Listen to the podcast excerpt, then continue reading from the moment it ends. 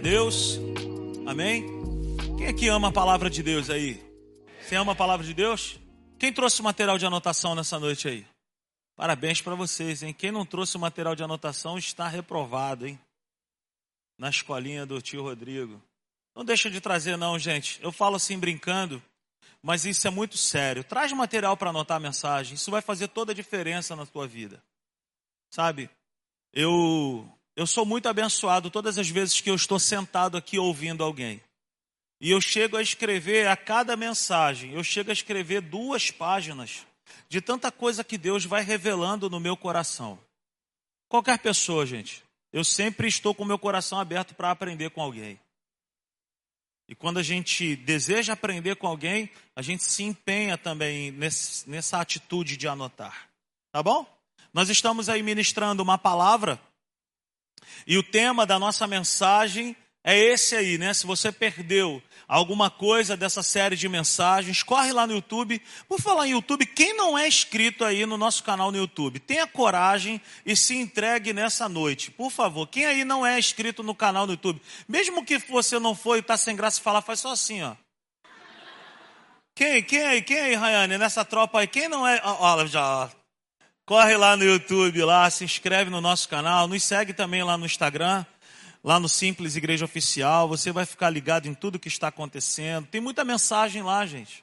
Tem muita coisa boa. Nosso congresso de família, quem, quem não esteve aqui, você pode ir lá no, no, no canal e você vai ser muito abençoado. Preste atenção. O tema da nossa mensagem é isso aí. O que fazer quando a fé parece fraca e a vitória perdida? O que fazer quando a fé parece fraca e a vitória perdida. Queridos, isso aí é algo que está acontecendo constantemente na vida de, de muitas pessoas. Pastor, a minha fé parece fraca, a vitória parece perdida, eu não sei o que fazer. Não tá, passa para mim, Nanda, por gentileza, os slides. Eu não sei o que fazer, pastor, mas a minha fé parece tão fraca, eu estou me sentindo tão assim, sabe? Eu não sei o que fazer, pastor. Eu estou precisando de ajuda, eu estou precisando de, de, de, de muito poder de Deus. Querido, não existe poder de Deus liberado sem conhecimento da palavra. Entendeu isso que eu acabei de te falar? Não existe poder de Deus liberado sem conhecimento da palavra. Olha, se você quer milagre, se você quer poder, se você quer fogo, sem conteúdo da verdade da palavra de Deus, isso é um mero misticismo. Esses milagres não se sustentam, porque o que sustenta a nossa vida e a nossa fé é a palavra. Amém? Então não vá, não, não, não, não fique procurando muito barulho. Veja o que, que está escrito na palavra de Deus. Amém? Vamos declarar o Salmo 119, o verso 18, que diz para mim e para você assim: olha, abre os meus olhos para que eu veja as maravilhas da tua lei. De novo, vamos. Abre os meus olhos para que eu veja as maravilhas da tua lei. Você deseja isso? Amém? Aleluia. Olha o que, que diz o nosso texto base, que se encontra lá em Efésios, no capítulo 6, o verso 10 o apóstolo Paulo, ele fala assim: olha, finalmente, finalmente, fortaleçam-se no Senhor e no seu forte poder. Essa palavra, que foi escrita há muitos anos atrás, ela ecoa para todas as nossas nossos dias e para a nossa vida nos dias de hoje. Não existe uma outra fonte para fortalecer para animar, para esforçar, para é, me colocar e te colocar de pé do que essa fonte da presença de Deus. Não existe, gente, uma outra pessoa, um outro lugar, uma outra alegria, um outro motivo que consiga fazer aquilo que só a pessoa de Deus tem para fazer por mim e por você. Deus não é uma religião, Deus não é uma energia, não é uma fumaça, não é um conto, não é uma fábula, não é uma ideia humana. Deus, ele é Deus, ele é uma pessoa que quer se relacionar comigo e contigo, mas ele é o Senhor de todo o universo. Então, o mesmo Deus que sustenta todo o universo, o mesmo Deus que, com o poder da Sua palavra, criou todas as coisas, Ele é o Deus a quem nós servimos. Esse Deus que sustenta tudo e que tem o poder para tudo, é esse Deus que nós podemos recorrer para buscar força nele. Amém, querido? Então, se a tua fé está fraca, se a tua vitória parece perdida, não espere nos homens. Não espere em coisas, espere em Deus. Mas não é um esperar passivo, que eu vou ficar esperando as coisas acontecerem. Não. Finalmente, fortaleçam-se no Senhor. O que, que significa isso? Vá em direção aonde você sabe que tem forças para te restaurar. Se eu estou com fome, eu preciso sair daqui e ir até a cantina para buscar aquilo que está lá para poder suprir a minha fome. Se eu preciso de roupa, eu preciso ir até o shopping, até uma loja. A roupa não vai vir até, até a minha pessoa ali. Eu preciso me movimentar. Quando eu me movimento em fé, quando eu busco na maneira certa, eu sou restaurado, eu sou fortalecido. Então, não fica esperando um anjo aparecer, uma bola de fogo descer do céu, alguém vir rodando no meio da igreja te digo, é, acho que te digo. Não, isso pode acontecer? Pode, mas você tem a palavra de Deus. Você tem o próprio Espírito Santo que está à tua disposição para você poder falar, me renova, me restaura. Amém? Preste atenção nesse tipo de coisa que eu quero falar com você. Olha, o inimigo das nossas almas o andar desalinhado com a palavra e uma vida de prática de pecados podem estar enfraquecendo a nossa fé. São três coisas que nós já falamos até aqui nesse início de série. O inimigo das nossas almas, ele é, é a fonte da nossa oposição. Se Deus é a fonte que me capacita e me fortalece, o inimigo das nossas almas, Júlio, ele é a fonte de oposição.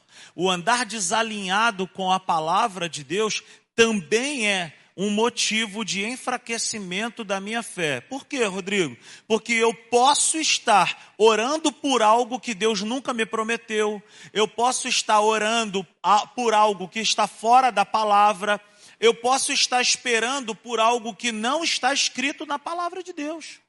E, no, por último, nós falamos no domingo que uma vida de prática, preste atenção nisso, uma vida de prática de pecados podem estar enfraquecendo a nossa fé. Se eu nasci de novo, se eu sou uma nova criatura, se eu sou um filho de Deus, eu não posso mais estar vivendo em uma prática de pecado. Eu não posso mais viver como se Deus fosse apenas um amiguinho meu de bar e eu posso viver de qualquer maneira, dissoluta, sem, sem prestar atenção no que a palavra dele diz. Não dá para ser assim. Então, é, nós vamos errar? Vamos. Nós vamos falhar? Vamos. Mas isso não pode ser mais um padrão de vida na minha e na sua vida. Se o pecado ainda é um padrão de vida na minha vida e na sua vida, eu preciso parar eu preciso repensar se eu de fato entreguei a minha vida para Cristo. Porque a, a, Bíblia diz que aquele que entregou a sua vida para o Senhor, o espírito da, da, da morte, ele já não tem mais a ver comigo e contigo. O que habita em nós agora é o espírito de vida. E o espírito de vida, ele me impulsiona a acertar o alvo. Amém, queridos? Glória a Deus. Você está sendo abençoado nessa noite? Travou aí, Nanda. Foi, agora foi. Espera aí. Vai. Vai, bicho. Tenha certeza de que a dúvida e a incredulidade não estejam dominando o seu coração. Essa é uma quarta coisa que eu quero falar com você de algo que pode estar enfraquecendo a minha fé ou tornando a minha e a sua vitória perdida. Será que eu tenho andado com Deus com base em dúvidas? Será que eu ando com Deus com base na incredulidade? E eu quero dar uma, uma ênfase nessas duas coisas, porque são coisas diferentes. Por exemplo, dúvida. O que é uma dúvida? Dúvida, ela produz incerteza. Você quer atravessar uma rua, você está ali, o teu você está prestes a atravessar, mas você não tem certeza. Você fica naquele negócio assim, ó, eu vou ou não vou?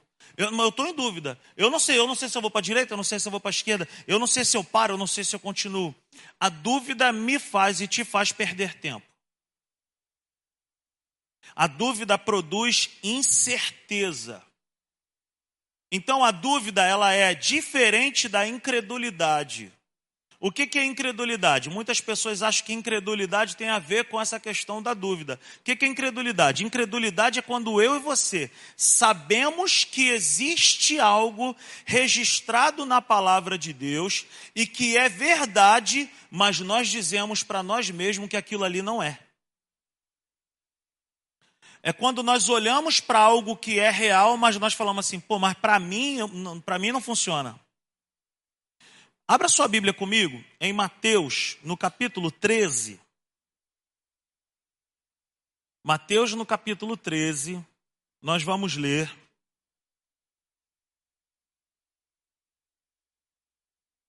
A partir do verso 55.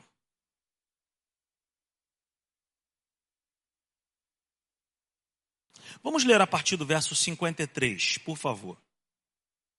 Mateus 13, 53 diz assim: Quando acabou de contar essas parábolas, Jesus saiu dali. Chegando à sua cidade, começou a ensinar o povo na sinagoga. Todos ficaram admirados e perguntavam: De onde lhe vem esta sabedoria e estes poderes milagrosos? Não é este o filho do carpinteiro? O nome de sua mãe não é Maria? E não são seus irmãos Tiago, José, Simão e Judas? Não estão conosco todas as suas irmãs? De onde, pois, ele obteve todas essas coisas? E ficavam escandalizados por causa dele. Mas Jesus lhes disse: só em sua própria terra e em sua própria casa é que um profeta não tem honra. Olha o versículo 58. E não realizou e não realizou muitos milagres ali por causa da Ei, veja bem, é a vontade de Deus operar muitos milagres? É a vontade de Deus operar muitos milagres, sim ou não? Mas por que que Jesus não operou muitos milagres ali? Porque a incredulidade empurrou essa galera aqui a pensar em Jesus simplesmente por aquilo que eles conheciam. Eu sempre gosto de falar assim, ó, é, é, é como se alguém olhasse para mim e falava assim: Pô, eu conheço esse menino aqui de Jardim América, nascido e criado aqui em Jardim América, filho da Glorinha, filho do Celso, irmão do Rafael e da Rosana. Conheço ele desde pequenininho. Ele agora é pastor. Então as pessoas julgavam Jesus por aquilo que os olhos estavam vendo, por aquilo que elas sabiam a respeito dele mas e não estavam olhando para Jesus por aquilo que ele era na sua essência. A essência de Deus é operar milagres. E por que que eles não foram contemplados com muitos milagres? Por causa da incredulidade. Então a incredulidade faz com que faz com que milagres sejam impedidos de serem realizados. Então, ó, incredulidade é algo que pode estar atrapalhando a minha vida e a tua vida. Dúvida é algo que pode estar impedindo a minha vida e a tua vida. Vamos ler juntos esse texto aqui. Olha o que, que diz: ó, de manhã, ao passarem, viram a figueira seca desde as raízes. Lembrando-se, Pedro disse a Jesus: Mestre, vê, a figueira que amaldiçoaste secou. Respondeu Jesus: Tenham fé em Deus.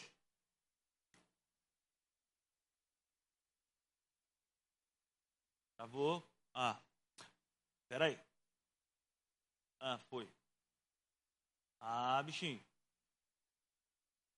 Eu lhes asseguro. Olha o que, que Jesus diz. Olha a palavra do Senhor Jesus. Eu lhes asseguro. Quem está assegurando? Eu lhes asseguro que se alguém disser a este monte, levante-se e atire-se no mar, e não duvidar em seu coração, mas crer que acontecerá o que diz, assim lhe será feito. Portanto, eu lhes digo: tudo o que vocês pedirem em oração, creiam. Portanto, tudo o que pedirem em oração, creiam que já o receberam, e assim lhes sucederá. Preste atenção no que eu quero compartilhar com você. Eu falei domingo aqui a respeito desse texto. Esse texto é um dos textos que mais nos ensinam a, a como praticar fé. Porque Jesus ele está andando com seus discípulos e eles tiveram fome. Eles olharam ao longo, de longe eles viram uma, uma árvore, uma figueira. A Bíblia diz que ela tinha a aparência de que ela estaria para dar fruto. E eles estavam com fome, chegaram lá, foram enganados, e ela não tinha fruto. Jesus olhou para aquela, para aquela árvore e falou assim: Olha, que ninguém nunca mais coma fruto de ti. No outro dia eles passaram por aquele mesmo lugar. Pedro ficou assim assustado porque ele viu que aconteceu o que Jesus tinha falado. Jesus não se assusta. Jesus falou para Pedro o seguinte, ó, eu estou parafraseando. Jesus falou para Pedro o seguinte: preste atenção, vocês devem agir da mesma forma que eu agi. A fé, ela não pode ser contida. A fé, ela precisa ser falada. Por quê? Porque tudo que você orar crendo com o coração e sair pela sua boca, é aquilo que vai acontecer. Como que eu posso utilizar isso hoje na minha vida e na, na, na, sua vida? Está alinhado com a palavra de Deus? Pode abrir a tua boca e profetizar, cara se estiver alinhado com a verdade, com a vontade de Deus para a sua vida, abra a sua boca e, de, e declara. Então Jesus ele fala assim, ó, eu lhes asseguro, mas aí Jesus inclui uma palavra. Ele fala assim, ó, tudo que você disser sem duvidar. Por que, que muitas pessoas têm a fé enfraquecida? Porque na hora de orar, elas não conseguem orar crendo totalmente. Me vem uma, uma ilustração aqui. Você já imaginou um agricultor que sai para semear?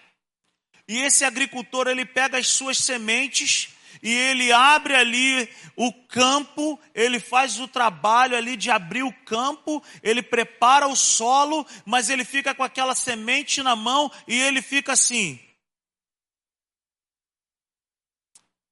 Será que eu lanço? Será que eu não lanço? Aí ele, pô, mas eu tenho que lançar. Aí ele vai e lança. Ele vai e joga a semente lá na terra. Aí ele vai e molha ali a semente. Aí quando dá quatro horas da manhã, já imaginou essa cena? O cara vai lá no. Será que já nasceu? O que está acontecendo com essa pessoa que saiu a semear? Ela está com dúvida.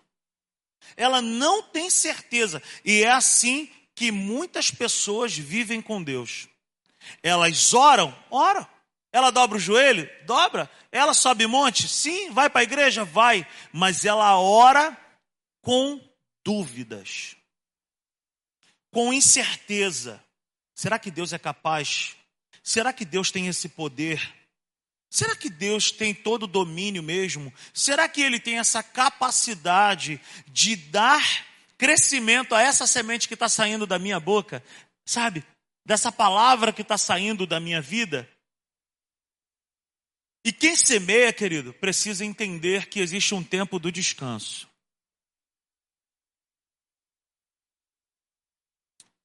Quando você semeia, existe um tempo que você rega a semente mas existe um tempo que é para você esperar. Mas nesse processo não existe tempo para duvidar.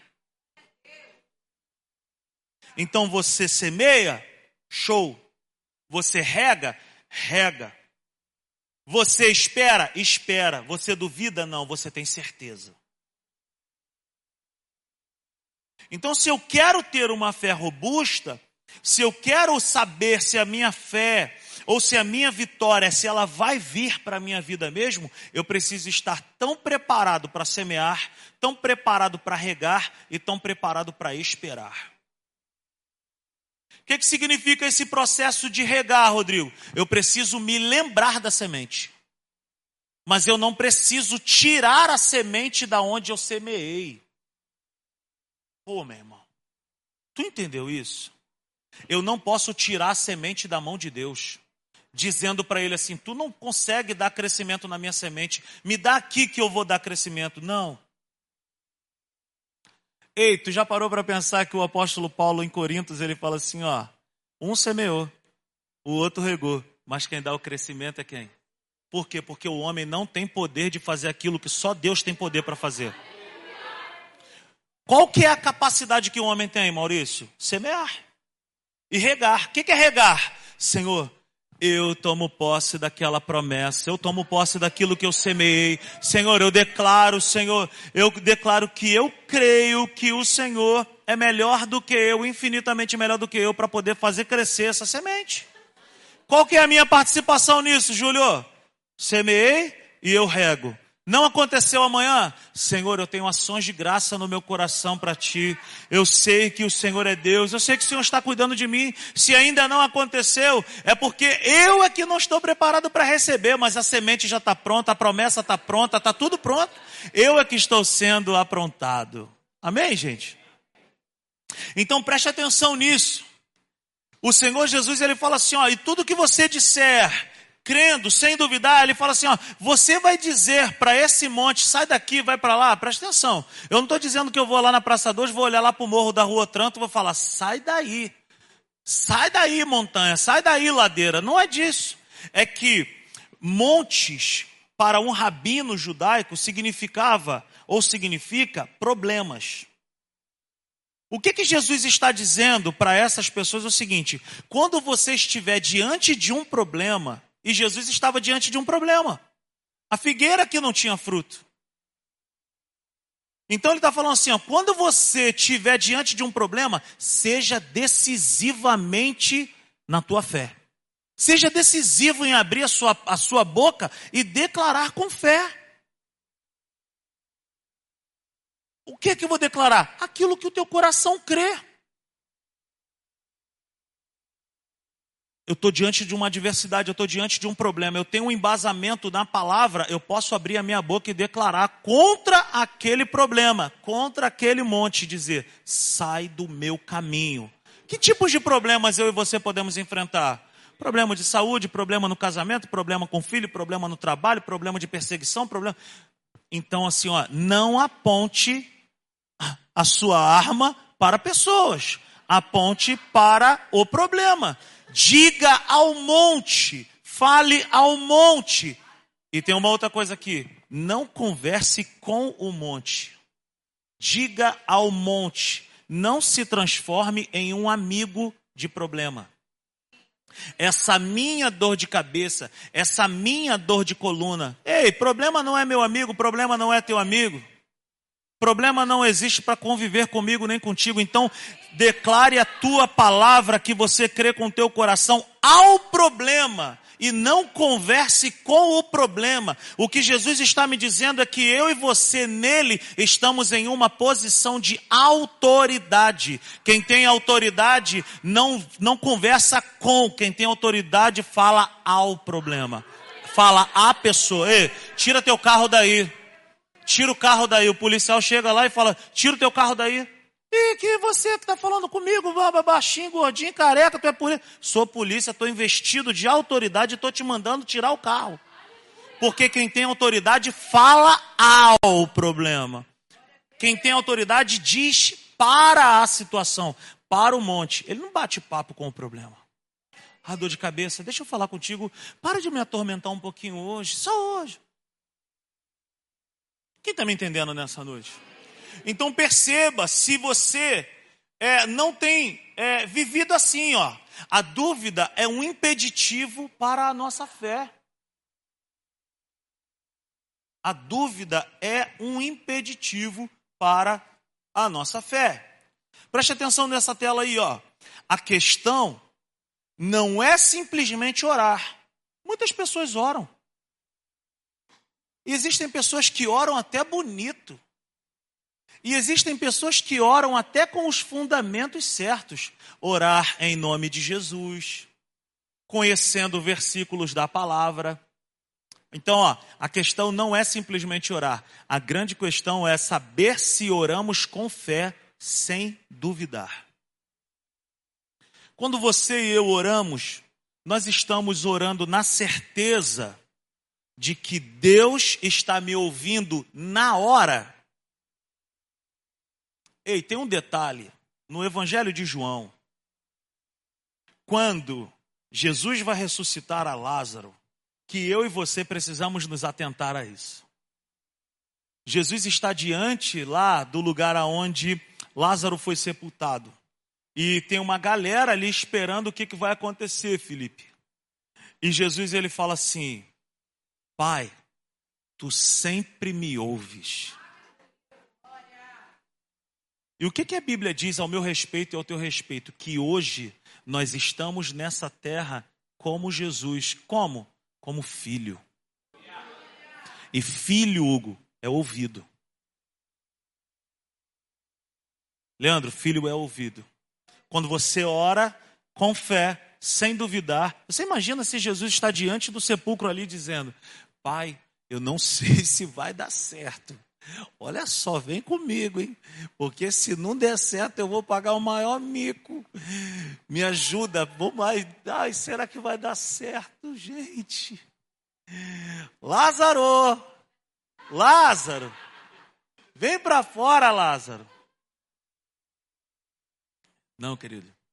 Jesus falou assim, ó: Pai, eu sei que tu sempre me ouve. E Jesus ainda fala assim, ó: Lázaro, vem para fora. Era tanto poder que Jesus tinha que ele precisou se referir a uma só pessoa.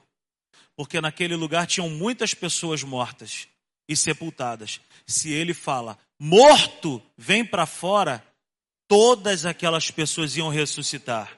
Mas o propósito não era ressuscitar a todos, era ressuscitar a Lázaro. Então Jesus fala assim: Lázaro, vem para fora. Ele ora com fé e ele ora com certeza, sem duvidar. Por quê? Porque assim como Jesus, eu e você podemos orar ao Pai e o Pai sempre nos ouve. Aleluia! Quando você estiver naquele pior momento, no carro, no trabalho, sabe, chorando, no hospital, saiba que o Senhor está te ouvindo.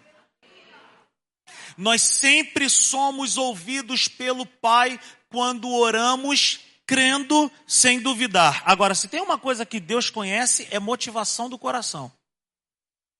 Porque quando tu fores orar, entra para o teu quarto e tranca a porta do teu quarto, e o teu pai que te vê, e o teu pai que vê, ó, oração não é algo que Deus somente ouve, gente. Oração é algo que Deus, acima de tudo, vê. O que, que Deus vê na oração? Deus vê se eu estou orando com certeza. Deus vê se eu estou orando sem incredulidade. Deus vê se eu estou orando com a motivação certa. Deus vê se eu estou orando a palavra. Deus vê se eu estou orando algo que vai glorificar ao Pai ou se vai glorificar a mim. Deus vê se eu estou querendo maltratar alguém, pisar em alguém. Tudo isso Deus está vendo na minha oração. Amém, gente? Mas mesmo crendo, as nossas orações não estão isentas de oposições. Então preste atenção nisso. Ore crendo, sem duvidar, sem incredulidade, mas nunca se esqueça. As nossas orações, elas passam sim por momentos de oposições. Seria maravilhoso, não é, não, Érica? Senhor, tu tá vendo, Jesus, como é que tá ficando esse lugar aqui dia de domingo? Senhor, abre uma porta para nós, um lugar legal, cheio de sala para as nossas crianças, para a gente fazer a vila das crianças, cheio de casinha bonitinha. Ah, Senhor, um lugar para o pessoal da, da, da, da, simples igreja treinar lá, um pedacinho só para o pessoal do crossfit treinar dentro da própria igreja. Ah, Senhor, um lugar grandão para a gente botar a escola. Imagina o meu filho estudando com teu filho na escola da simples igreja. Ah, Senhor, abençoa, Senhor, envia recursos para a gente dar emprego para o povo da simples igreja. Aí tudo acontecer amanhã. Aí o, o, o cara dali do galpão, aí sai do galpão, aí me procura. Pastor Rodrigo, rapaz, eu estou aqui, vou até te levar na rua 7 para tomar um café comigo. Faz aí um misto com ovo para o meu amigo aqui. Rapaz, ó, deixa eu te falar, o galpão que eu tenho lá é maravilhoso. Ó, estou saindo de lá e nem precisa pagar aluguel, é seu. Oh, seria bom demais. Não é? Não pode, vamos fechar. O Bruno está aqui, fecha. Vamos embora, amanhã. Mas as coisas não são assim, querido. As nossas orações, elas passam por oposições, elas passam por momentos de crise, elas passam por momentos de adversidade. Você tem que orar e continuamente orar. Mas elas passam por adversidades. Preste atenção no que é está escrito nesse texto. Ó. E ele prosseguiu: Não tenha medo, Daniel desde o primeiro dia, desde o primeiro dia em que você decidiu buscar entendimento e humilhar-se diante do seu Deus, suas palavras foram ouvidas. Desde qual dia? E, e eu vim em resposta a elas. Mas o príncipe do reino da Pérsia me resistiu. 21 dias. Então Miguel, um dos príncipes supremos, veio em minha ajuda, pois eu fui impedido de prosseguir ali, ali com os reis da Pérsia. Esse texto se encontra lá em Daniel, no capítulo 10, e nós lemos verso 12 e verso 13. Daniel era alguém que orava quantas vezes por dia? Três vezes ao dia. Daniel é um homem de Deus que preferiu se abster de maná desejável para atender à vontade de Deus. Ele preferiu fazer a vontade de Deus do que fazer a vontade dos homens, de tanto que ele amava Deus. Daniel amava, amava Deus, sim ou não? Daniel orou, sim ou não? A oração dele foi ouvida no primeiro dia, sim ou não? Ela foi respondida no primeiro dia, sim ou não? Não. Ele orou e no primeiro dia ele foi ouvido. Mas durante 21 dias, durante 21 dias, a resposta não veio. Por quê? Porque no mundo espiritual, a Bíblia vai dizer que houve uma guerra, aonde a oração a, a resposta dessa oração ficou impedida. Ficou impedida.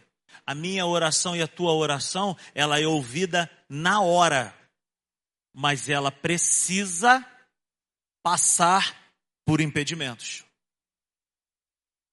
por barreiras, por lutas e adversidades.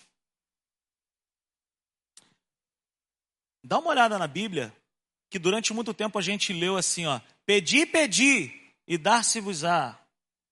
Batei, batei e abrir-se-vos-á. A Bíblia não fala isso. A Bíblia diz: pedi e dar-se-vos-á. Batei e a porta se abrirá. Agora, Deus me mostra na sua palavra que eu e você somos ouvidos na hora. Agora, a resposta de Deus, ela pode demorar um pouco por causa de um combate espiritual. Deus pode me responder sim, Deus pode me responder não, Deus pode me responder espera. Mas que nós somos ouvidos na hora, nós somos. E se ainda não aconteceu do jeito que eu quero, do jeito que eu espero, qual é a minha missão, qual é a tua missão? Agradecer a Deus. Vou regando, eu vou regando. Porque se está escrito na palavra de Deus aí, que durante 21, ó, mas o príncipe do reino da Pérsia, ou seja, uma, um, um principado, um espírito imundo, Mas o príncipe do reino da Pérsia me resistiu. Ali era briga de gente grande. Me resistiu 21 dias. Então Miguel, um dos príncipes supremos, veio em minha ajuda. As nossas orações, elas passam por momentos de lutas. Querido, seria maravilhoso se você orasse pelo seu marido e ele se convertesse na hora. Se você orasse por um filho, por uma filha, por uma esposa e se convertesse na hora. De você orar por uma. Querido, existem lutas sendo travadas no mundo espiritual. O evangelho não é uma sopa de minhoca que você toma sem fazer força. Não tem, não tem osso, não tem nada. Tem guerras, tem combates, tem lutas, tem adversidades. Combati o bom combate. Ei, querido, todos nós precisamos entender que a nossa vida não é todo dia uma guerra, mas existem guerras em momentos da nossa vida. E se nós não estivermos preparados para resistir em fé, manter a nossa fé legal para o dia da adversidade, nós vamos viver como um ioiô. Uma hora está embaixo, uma hora está em cima. Uma hora está embaixo, uma hora está em cima. Quem já foi aí no Parque Xangai aí alguma vez da vida? A galera da antiga aí, não pode ficar com vergonha, fica, fica com vergonha não. Parque Xangai da antiga. Tinha aquela montanha russa, tu ia lá em cima, é. Aí tava lá em cima, é. Aí daqui a pouco, uou! E no Tivoli Park, quem já foi? Aí eu tô falando mais lá de trás ainda, hein? A nossa fé ela não pode ser uma fé assim. Uma hora está lá em cima, outra hora está lá embaixo. Aleluia. Vamos, vamos, vamos dar uma olhada nisso aqui, ó. Quando a resposta não vem imediatamente, muitas pessoas desistem. Preste atenção. Quando a resposta não vem imediatamente, muitas pessoas desistem adotando uma postura de duvidar e dizem: Talvez não era a vontade de Deus. Será que não era a vontade de Deus salvar alguém da sua família? Será que não era a vontade de Deus curar alguém na sua família? Será que não é a vontade de Deus abençoar, abrir porta? É a vontade de Deus. Mas acontece que existem momentos que ainda não aconteceu. E nesse momento eu não posso enfraquecer. Eu não posso deixar de orar regando. Eu posso parar de orar pedindo, porque quando eu peço na primeira vez, ele me ouve. E o que eu faço a partir disso? Eu vou regando, Vitor. Senhor, eu sei que tu me ouviu naquele dia e eu declaro que essa semente ela vai brotar, vai dar certo. Querido, eu vou te contar um milagre, está faltando pouco tempo para acontecer um milagre pessoal da minha vida. Eu estava falando com a Natália ontem, ontem, ontem, falando, meu Deus, eu, eu sabe, é, é, é imensurável o que Deus fez na minha vida pessoal. Eu vou contar depois para você. Mas eu me lembro a primeira vez que eu fiz essa oração, há muitos anos atrás. Eu orei e esporadicamente eu estava regando essa situação. Às vezes eu me pegava cabisbaixo, pô, Natália, pô, tô mal por causa dessa situação aqui. Eu quero resolver essa situação, mas humanamente falando é difícil de, de resolver. Senhor, toma nas tuas mãos aqui, Senhor. Aqui, ó, eu creio que o Senhor me ouviu. Cara, e quando eu menos esperei, Deus levantou uma pessoa para me ajudar em uma situação que eu jamais conseguiria. E eu vou te contar, eu vou, te, eu vou cantar contigo o hino da vitória um dia aqui. As nossas orações passam por conflitos e oposições. O Pai não só nega a bênção, mas Satanás se opõe a essas bênçãos. O nosso Pai, que é um bom Pai, ele tem prazer em nos dar bons presentes. Ele não só nega a bênção dele. Eu sempre digo, ele tem mais prazer de me abençoar do que você de ser abençoado. Ele tem mais vontade de te abençoar do que eu e você de ser abençoado. Rodrigo, mas tá difícil, cara. Eu estou entregando os pontos, está complicado. Cara, será que você orou com fé? Será que você não tem aí um pouquinho de participação sua ainda nesse negócio? Será que o problema não está metade a metade ainda? Quando a Bíblia diz entrega, entrega o teu caminho ao Senhor e confia nele de todo o teu coração, não é para confiar 99,999, é para confiar 100%. Você entregou, quando você entregou, tira, tira das tuas mãos. Vou contar a, a situação, Melão. A gente está num propósito de oração pela vida do Melão. Esses dias aí, a gente chorou na presença de Deus. Eu e Natália na minha casa, ele e Rebeca na casa deles. E a gente ali, ó, Senhor, está escrito aqui na tua palavra. É direito. É direito, Senhor. É filho. Filho tem herança, filho tem direito. Filho tem herança, filho tem direito. Filho tem herança, filho tem direito. Filho tem herança, filho tem direito. E nada estava acontecendo. Senhor, aí ó, foi exatamente quando começou essa, essa série. Senhor, vê se há em nós algum caminho mal, vê se existe alguma coisa que está impedindo essa situação aí. Aí Deus, aí Deus moveu meu coração para o seguinte, ó. É Satanás, está impedindo essa benção. Começamos a mudar a oração, labaxeira, macalabás. Satanás, eu te repreendo no nome de Jesus. E eu declaro que tu saia agora do caminho do Rafael da Rebeca. Essa porta pertence a eles. O Senhor é fiel, o Senhor é fiel, o Senhor é fiel, o Senhor é fiel. Quando foi ontem, a Natália e eu estávamos orando pela manhã. E a Natália se derramou na presença de Deus, chorando pela vida do Rafael e da Rebeca. Jesus, e chorando e chorando, e eu concordando com a oração dela. Quando deu perto da hora do almoço, eu liguei para o Rafael e o Rafael falou para mim: Deus abriu uma porta para mim. Estou acertando com um novo clube. Vou embora lá. Vai, Rafael, de novo. E glória a Deus por isso. Eu sempre falo para ele: eu quero que tu vá para longe. Quero que você vá para as nações. Eu quero que você vá para outras nações. E vai acontecer. Vai acontecer. Mas enquanto não acontece, não deixa de estar na igreja. Eles estão sempre aí. Servindo. Para fazer o que hoje? Café? Vamos embora. Cafezinho, boa noite. O couro está comendo, gente. Está tudo difícil, está tudo complicado. Oi, tudo bem? Cafezinho. A Rebeca aqui cantando. Rafael varrendo, limpando o banheiro da igreja. Querido, sabe por quê? Porque enquanto você trabalha para Deus, Deus trabalha para você. Quando você trabalha para Deus, Eurílio, Deus trabalha para você. Quando você trabalha para Deus, Rafa, Deus trabalha para você. Carlinha, quando você trabalha para Deus, Deus trabalha para você. Mateus, Michele, quando você serve a Deus, quando você trabalha para Deus, Ele trabalha. Ele trabalha, Ele trabalha, Ele trabalha. Mas eu preciso orar crendo, sem duvidar. Aleluia. Abra sua Bíblia comigo no livro de Atos, capítulo 27. Nós vamos ler do verso 14 ao verso 25. Enquanto você abre, deixa eu te contextualizar do que está acontecendo aqui. O apóstolo Paulo, ele está dentro de uma embarcação.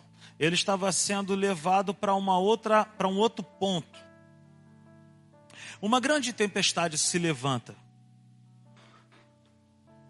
um vento que em algumas versões da Bíblia vai chamar que era um vento poderoso, um vento, sabe, que tinha até um nome, se eu não me engano, em algumas versões é Eurolaquião, o nome do vento. Mas quando chega no verso 14, diz assim: Pouco tempo depois, desencadeou-se da ilha um vento muito forte, chamado Nordeste o nome do vento, era um vento nordeste. Em algumas outras versões tem o nome de Eurolaquião, se eu não me engano. Era um vento muito forte. O navio foi arrastado pela tempestade, sem poder resistir ao vento. Assim cessamos as manobras e ficamos à deriva. Ou seja, era um vento tão forte que quem estava comandando o navio ali, Maurício, tirou a mão e falou: Cara, não tem o que fazer. De todos os lados somos pressionados, de todos os lados somos arremessados, de todos os lados nós somos jogados. Passando ao sul de uma pequena ilha chamada Clauda, foi com dificuldade que conseguimos recolher o barco salva-vidas. Levantando, lançaram mão de todos os meios para reforçar o navio com cordas e temendo que ele encalhasse nos bancos de areia de Sirte, baixaram as velas e deixaram o navio à deriva. No dia seguinte, sendo violentamente castigado pela tempestade, começaram a lançar fora a carga. No terceiro dia, lançaram fora com as próprias mãos a armação do navio. Não aparecendo nem sol, nem estrelas por muitos dias e continuando a abater-se sobre nós grande tempestade, finalmente perdemos toda a esperança de salvamento. Olha isso, perdemos a esperança. Visto, agora vou ler ali que fica muito pequeno. Visto que os homens tinham passado muito tempo sem comer, Paulo levantou-se diante deles e disse: Os senhores deviam ter aceitado o meu conselho de não partir de Creta, pois assim teriam evitado este dano e prejuízo. Os senhores deviam ter aceitado o meu conselho de não partir de Creta pois assim teriam evitado este dano prejuízo. Por que que Paulo está dizendo? Vocês deveriam ter me ouvido, porque Paulo tinha ouvido um conselho de alguém que estava acima dele. Mas agora, recomendo que tenham coragem, pois nenhum de vocês perderá a vida, apenas o navio será destruído. Pois ontem à noite apareceu-me um anjo de Deus apareceu-me um anjo do Deus a quem pertenço. Ó, ó que declaração forte. Apareceu-me um anjo do Deus a quem pertenço e a quem adoro, dizendo-me: Paulo, não tenha medo. É preciso que você compareça perante César. Deus, por sua graça, deu-lhe a vida de todos os que estão navegando com você.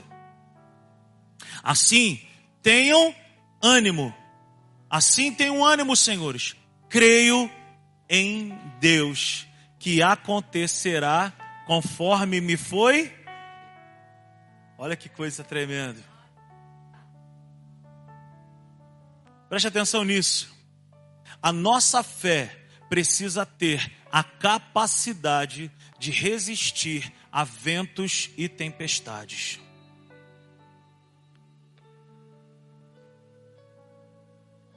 E eu quero encerrar nessa noite, trazendo para a minha vida e para a tua vida, três declarações que Paulo falou aqui nesse texto que acabamos de ler. Três declarações de fé que nos ajudarão a continuar, caso a sua fé esteja fraca, caso a vitória pareça estar perdida. Três declarações que eu e você podemos praticar. A primeira declaração que Paulo dá: Eu pertenço a Deus. No verso 23 ele fala: O Deus a quem eu pertenço. Ei, querido, deixa eu te falar uma coisa: quem foi comprado tem proteção. Quem foi comprado tem proteção. O mesmo Deus que nos comprou, ele também é fiel para nos guardar. Você foi comprado por sangue, Maurício. Você foi comprado por sangue, Adinho. Você foi comprado por sangue. Você foi comprado por sangue, Renato. E quem comprou a minha vida e a tua vida também é fiel para guardar. Eu posso dizer em meio às lutas e às, e às adversidades, dizendo: Eu pertenço a Deus. Eu não estou sozinho. A minha fé parece fraca, a vitória parece perdida, mas eu pertenço a Deus. Bate aí, meu capita. Você pertence a Deus. Você pertence a Deus. Você pertence a Deus. Você pertence a Deus. Você pertence a Deus. É uma declaração que eu posso dizer. Segunda declaração que eu posso dizer: eu adoro. E a palavra aqui é: eu sirvo a Deus. E eu sei em quem eu tenho crido. Eu sei a quem eu adoro. O meu Deus não é um Deus de pau, de ferro, de madeira, de gesso, de pedra. Meu Deus é um Deus vivo. Ele falou comigo agora, ele fala comigo sempre. Ei, o Deus a quem eu adoro, o Deus a quem eu sirvo, ele sempre está comigo e fala comigo. Ei, sua fé parece fraca, a vitória parece perdida. não entrega os pontos. Não desanime. Não se prostre. Rodrigo, mas o barco está quebrando todo. Eu já abri mão até das coisas que estavam dentro do barco. É melhor abrir mão das coisas que estão dentro do barco do que abrir mão da sua fé, do que abrir mão da sua vida, do que abrir mão dos seus dos planos e projetos que Deus tem para a sua vida. E três, declaração de fé. Eu creio. Eu creio significa eu confio em Deus. No verso 25 ele diz isso. O Deus em quem eu creio, o Deus em quem eu confio.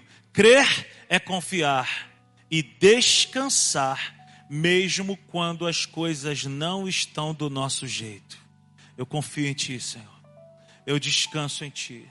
Eu sei, o meu Deus nunca falha. O meu Deus está comigo. O meu Deus, Ele é comigo. Aleluia. E ele fala no verso 25, ele fala: Assim tenham João 16, 23. João 16, 33. No mundo tereis aflições, mas tenham, assim tenham ânimo, senhores. Creio em Deus que acontecerá do modo que me foi dito. O que, é que Deus falou para Paulo um dia antes? O barco vai se perder, mas ninguém que está com você vai morrer. Deixa eu falar uma coisa profética para você. As pessoas que você está orando, elas fazem parte dos pensamentos de Deus. Continue orando por essa pessoa. Continue orando por essa família. Continue orando por esse sonho, por esse projeto. Continue orando, continue orando. Oh, aplauda a palavra de Deus. Se coloque de pé nessa noite. Obrigado, Senhor. Obrigado, Senhor. Oh.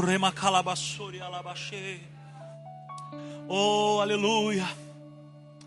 Melão, tira aqui para mim, por favor. Aleluia. Oh, aleluia. Esses dias eu estava conversando com uma pessoa, falando a respeito do poder da gratidão. Aquilo que você está esperando há muito tempo vai acontecer quando você começar a agradecer por aquilo que já aconteceu. Comece a agradecer por aquilo que você já tem. Comece a agradecer por aquilo que você já tem.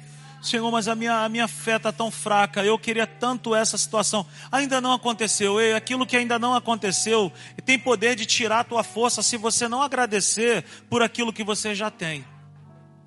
Hoje pela manhã eu estava orando com a Natália e me deu uma, uma, me veio uma gratidão no meu coração e nós começamos a agradecer. Obrigado, Senhor. Obrigado pela minha casa. Obrigado pelo meu casamento, pelos meus filhos, obrigado pela minha esposa, obrigado pela tua igreja, obrigado, Senhor, obrigado, Senhor, obrigado, Senhor, obrigado, obrigado, obrigado. Alabassore, alabaxê.